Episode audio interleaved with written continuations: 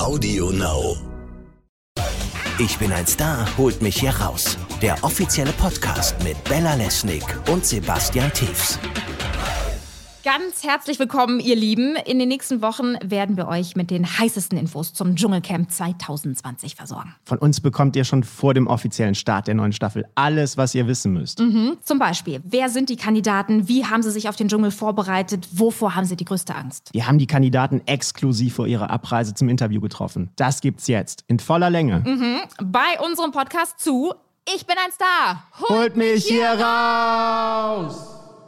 Über unsere heutige Kandidatin wurde im letzten Jahr wahrscheinlich so viel berichtet wie über kaum eine andere Frau in Deutschland. Es ist Daniela Büchner. Die kennt ihr aus Goodbye Deutschland. Und was sie hier bei uns zu erzählen hat, das hört ihr jetzt im Podcast. Die Kandidaten. Hallo Dani. Hallo. ähm, ja, also so die erste Frage, die sich mir immer stellt, warum gehst du in den Dschungel? Was ist deine Motivation? Also man muss das bei mir so sehen. Natürlich wäre es gelogen, wenn man sagt, es geht nicht um Geld. Das ist nun mal Fakt. Bei so vielen Kindern und so viel finanziellen, was ich zu tragen habe, ist das auch eine große Sache. Aber die zweite wichtige Sache ist, es war ein Versprechen an meinen Mann und ich versuche im Laufe des letzten Jahres, auch im neuen Jahr, alle Versprechen einzuhalten. Und wann war das, als ihr euch das versprochen habt? Was war das für eine Situation? Im letzten Jahr, als äh, dann die Anfrage kam fürs erste Mal für den Dschungel, da war mein Mann ganz stolz und dann hat er gesagt, egal was passiert, äh, du wirst das durchziehen und desto schlimmer seine Krankheit wurde, desto mehr hat er immer gesagt, versprich mir, dass du das machst und dass du das durchziehst und das schaffst du und ja. Und ich werde das schaffen. Das war das schlimmste Jahr meines Lebens 2019. Und es hat mich aber auch sehr gestärkt und bestärkt in meinem Dasein. Vielleicht mache ich auch mit, weil ich einfach zeigen will, dass man alles irgendwie schaffen kann, egal wie schlimm eine Situation auch ist. Und egal wie weit du runtergedrückt wirst, dass du das alles irgendwie aber weiter schaffen kannst. Mhm. Was würdest du sagen, was glaubst du, wie sehr wird die Tatsache, dass Jens auch im Dschungel war, wie sehr wird das deine Zeit im Dschungel beeinflussen? Ah, ich glaube total, weil das ist etwas, wo ich weiß, er war ja auch da und ich hoffe, dass ich es schaffe, dass ich auch in seinem Bett schlafen darf. Ich nehme dieselben Luxusartikel mit. Ich fühle mich da so nah, weil ich weiß, ich, ich gehe diesen Schritt, den er auch schon mal gegangen ist. Ich glaube schon, dass da viele Tränen vergossen werden, weil das alles nochmal hochkommen wird und die ganzen Situationen. Und gibt es irgendwie etwas, eine bestimmte Art von Vorbereitung jetzt vorher? Ja, gibt es. Ich wohne mit drei Teenagern und zwei Kleinkindern zusammen. Das ist auch jeden Tag eine Dschungelprüfung, weil du nicht weißt, wie die Lauben hier sind. Äh, es ist Wahnsinn hier. Nee, ich habe null Vorbereitung, wirklich, aber das Leben habe ich hier als Vorbereitung. Es gibt einen äh, Mitcamper, der beispielsweise sich Mehlwürmer bestellt hat und die schon mal knuspert, einfach so für die Essensprüfung. Sowas machst du gar nicht, ne, sondern lässt es einfach auf dich zukommen. Ja, also ich versuche auch so wenig wie möglich drüber nachzudenken, was mich erwarten wird oder nicht, weil das würde mich verrückt machen. Also theoretisch würde ich alles essen und trinken. Theoretisch. Jetzt habe ich die große Klappe. Ich weiß es nicht, wie es dann ist. Aber gibt es denn etwas an Prüfungen, wo du sagst, da bin ich mir schon ziemlich sicher, das wird schwierig? Oder traust du dir denn erstmal alles zu? Weil du kennst dich ja am Tendenziell traue ich mir alles zu, gerade nach dem, was mir passiert ist, dass ich denke, okay, ähm, es gibt nichts mehr Schlimmeres. Dann denke ich die ganze Zeit drüber nach, wie viele Kandidaten schon, ich meine, wir sind an der 14. Staffel, wie viele das schon geschafft haben und überlebt haben. Äh, ich glaube, tendenziell traue ich mir alles zu. Vielleicht wird es ein bisschen dauern, aber es gibt ganz bestimmt auch Dinge, die ich nicht machen würde, aber die verrate ich euch nicht. okay, weil ich wollte gerade sagen, also gibt's, glaubst du, dass es die Situation nicht geben wird, dass, äh, dass eine Dani wieder zurückkommt und sagt, sorry, null Sterne, weil ich habe es einfach nicht hingekriegt. Ich habe es nicht übers Herz gebracht, ich habe es nicht runtergebracht, wie auch immer. Also vielleicht, ja, es gab in diesen ganzen letzten 13 Staffeln die eine oder andere Prüfung, wo ich mir sicher bin, die würde ich auch nicht machen. Ja, und dann komme ich vielleicht ohne Sterne wieder. okay, aber ähm, du möchtest nicht verraten, was das sein wird. Ähm, was haben denn äh, Family and Friends, also Familie und Freunde, gesagt, als du gesagt hast, ich mache das jetzt wirklich, ich äh, ziehe ein? Also die meisten halten mich für irre. Meine Kinder sind sehr stolz. Die finden das mega. Ähm, meine Familie in Deutschland, die ist nicht so begeistert, aber die sind jetzt auch nicht so für Fernsehen so begeistert. Für die bin ich halt immer, äh, sie nennen mich zu Hause Ela, noch nicht mal Dani. Ja, meine Freunde, die finden das eigentlich auch ganz cool. Ich habe wenige Freunde, aber die stehen hinter mir und finden es ganz cool. Wer wird dich denn begleiten? Äh, es wird mich eine, ja, also nennen wir sie Managerin, weil wir haben uns in den letzten Wochen sehr äh, beruflich aneinander ich habe den Faden verloren. Also angefreundet, wollte ich sagen. Und Melanie Thiele wird mich begleiten. Gibt es etwas, was dir, ähm, wo du Angst vor hast im Dschungel? Also, wenn du dir so vorstellst, ja? Ja, definitiv ist meine größte Angst, dass die Sehnsucht nach meinen Kindern mich zerreißen wird. Weil egal, was ich hier jeden Tag für einen Stress habe, ich brauche irgendwie den Stress. Wenn ich mal länger als zwei Tage nicht zu Hause bin, dann werde ich auch wahnsinnig. Und ich bin immer gerne so ein Kontrollfreak. Ich rufe sie gerne 50 Mal an und egal, ob sie im Kino sind, mit Freunden essen oder ich bin so eine kleine Klette, so eine Nervensäge. Was war denn das längste bisher, was du von deinen Kindern getrennt warst? Mm, ich glaube knapp eine Woche. Fünf Tage, da war ich mit meinem Mann in Amerika.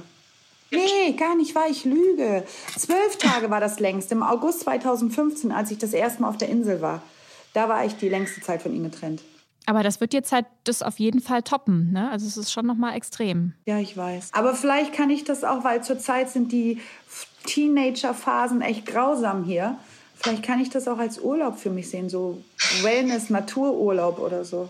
Aber du hast ja nicht nur die Teenies zu Hause, wo, glaube ich, jedes Elternteil nachfühlen kann, ähm, wie wie soll ich sagen, was es für ein Wechselbad dann ist, sondern du hast ja auch die zwei Kleinen noch. Ähm, wie ist denn das mit denen? Wo, wo werden die sein in der Zeit? Also sie sind hier zu Hause in ihrem gewohnten Umfeld, weil sie müssen auch zur Schule gehen, sie gehen ihren Hobbys weiter nach. Meine Mutter ist da, meine Freundin ist hier. Ich habe zwei Freundinnen, zwei Beste, die sich auch um alles kümmern werden. Ich habe halt Angst, dass sie denken könnten, ich komme nicht zurück, weil drei Wochen können Kinder ja nicht so einschätzen, wie bei ihrem Papa, ne? dass sie das Gefühl haben, oh, Mama kommt nicht wieder oder so. Wie würdest du damit umgehen? Also du kriegst ja im Dschungel nichts mit. Also es gibt ja einmal Post, ne? Ähm, während der Dschungelzeit. Ähm, also kannst du dir eine Situation vorstellen, wo du sagst, ich, ich würde ausziehen? Also alles, was mit meinen Kindern zu tun hat, ist das Allerwichtigste. Und sollte es irgendwas mit meinen Kindern geben, würde ich auf alles verzichten, würde ich sofort gehen. Und du hast ja schon gesagt, dass du dir nicht ganz sicher bist, ob die Sehnsucht nach deinen Kindern dich nicht vielleicht äh, zerreißt. Ähm, ist das etwas, wo du sagst, das wäre definitiv ein Grund, dass du den berühmten Satz sagst? Nein, ich weiß gar nicht, welchen Satz du meinst. Ich bin ein Star, holt mich heraus. Also bitte, den kann ich ja noch nicht mal aussprechen. Wie soll ich den denn dann sagen? Nein, also egal was passiert und egal wie schwer es wird, ich habe noch nie aufgegeben und das habe ich auch meiner Familie versprochen. Ich werde auch nicht aufgeben. Wir werden sehen, wie weit ich komme oder auch nicht aber ich werde den Satz nicht sagen. Okay, wow. Und ähm, gibt es etwas, worauf du dich freust im Dschungel? Warte, lass mich ganz kurz überlegen. Keine Ahnung, also nee, also ich bin echt nicht so der Pfadfinder-Zeltlager-Typ. Ne? Da hatte ich schon immer Probleme, aber ich weiß es nicht. Keine Ahnung, auf was ich mich freue. Nee, das wäre gelogen, wenn ich sage, also ich finde es immer schlimm, wenn Menschen sagen, ja, auf die Erfahrung und Dschungelerfahrung. Das ist ja Quatsch. Da kannst du auch in der Eifel wandern gehen. Da hast du auch Erfahrung. Also. Ja, aber vielleicht doch ein bisschen andere. Tatsächlich, es war Eifel und Dschungel. Hm. Dschungelerfahrung, da freut man, also weiß ich nicht. Nee, keine Ahnung. Es ist ja auf jeden Fall eine extreme Situation, ne? auch so gruppenmäßig. Ich meine, du hast es im, im Sommerhaus, hast du ja auch die Erfahrung gemacht, Gruppe und unter Beobachtung von Kameras.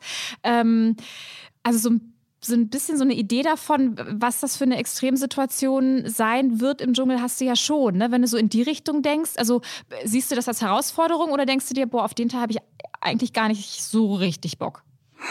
Das ist schwierig. Also Sommerhaus und jetzt diese Person, die im Sommerhaus war und die ich jetzt bin, das sind zwei verschiedene Paar Schuhe.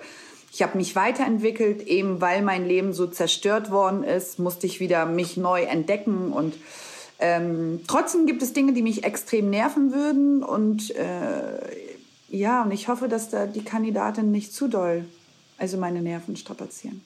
Was wäre denn etwas, was deine Nerven strapazieren würde? Ach, keine Ahnung. Es gibt so, so Nervensingen, die zum Beispiel den ganzen Tag singen oder ausflippen oder den ganzen Tag, keine Ahnung, was machen. Was wäre denn so der schlimmste Mitcamper, den du dir vorstellen könntest? Auf wen hättest du so gar keine Lust? Ja, das ist gemein, ne? Das denken die bestimmt auch über mich. Vielleicht nennt er jemand meinen Namen oder so. Keine Ahnung, ich bin eigentlich echt bewaffnet, wirklich. Also ich habe, äh, ja, das Schlimmste. Oh, es gibt echt mehrere Kandidaten, die ich echt doof finde. Also doof, nervend, aber mich finden wahrscheinlich auch viele nervend. Keine Ahnung, ich weiß es nicht, kann mich nicht entscheiden.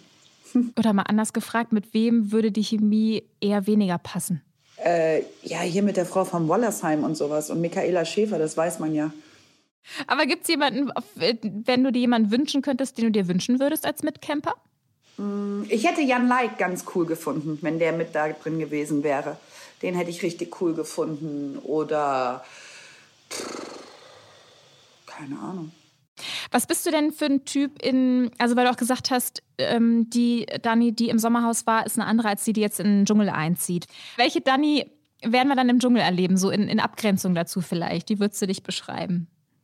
Also es wäre gelogen, wenn ich sage, ich bin sehr viel ruhiger geworden. Ich bin immer noch laut und temperamentvoll. Aber viele Dinge sehe ich anders und äh, ich erlebe sie bewusster. Und ähm, ja, ich habe zum Beispiel gemerkt, Oberflächlichkeit und Neid, dass es alles Quatsch ist, dass Gesundheit und sowas wirklich das Wichtigste ist.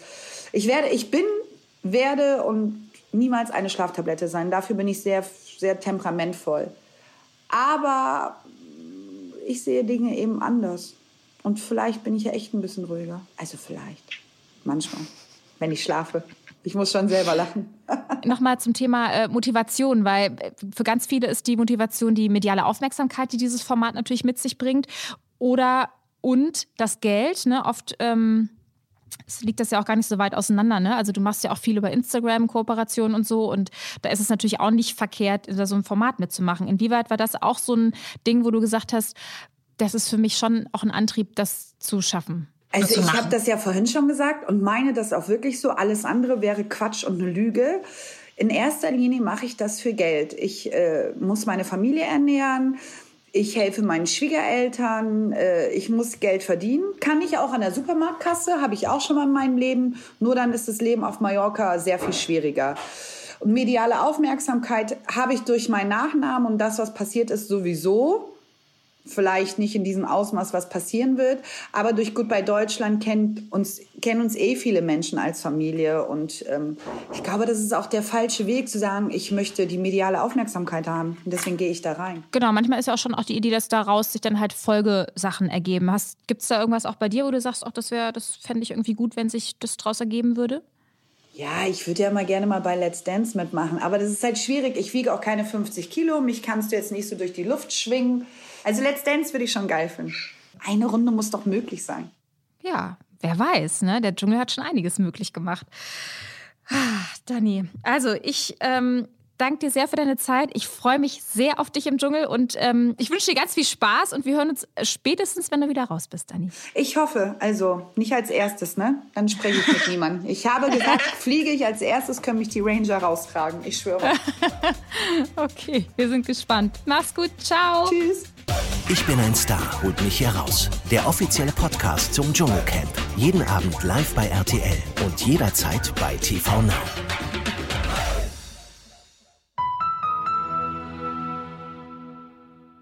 Lust auf noch mehr coole Podcasts von Audio Now? Dann hör doch mal rein bei RTL Royal, der königliche Podcast. Audio Now.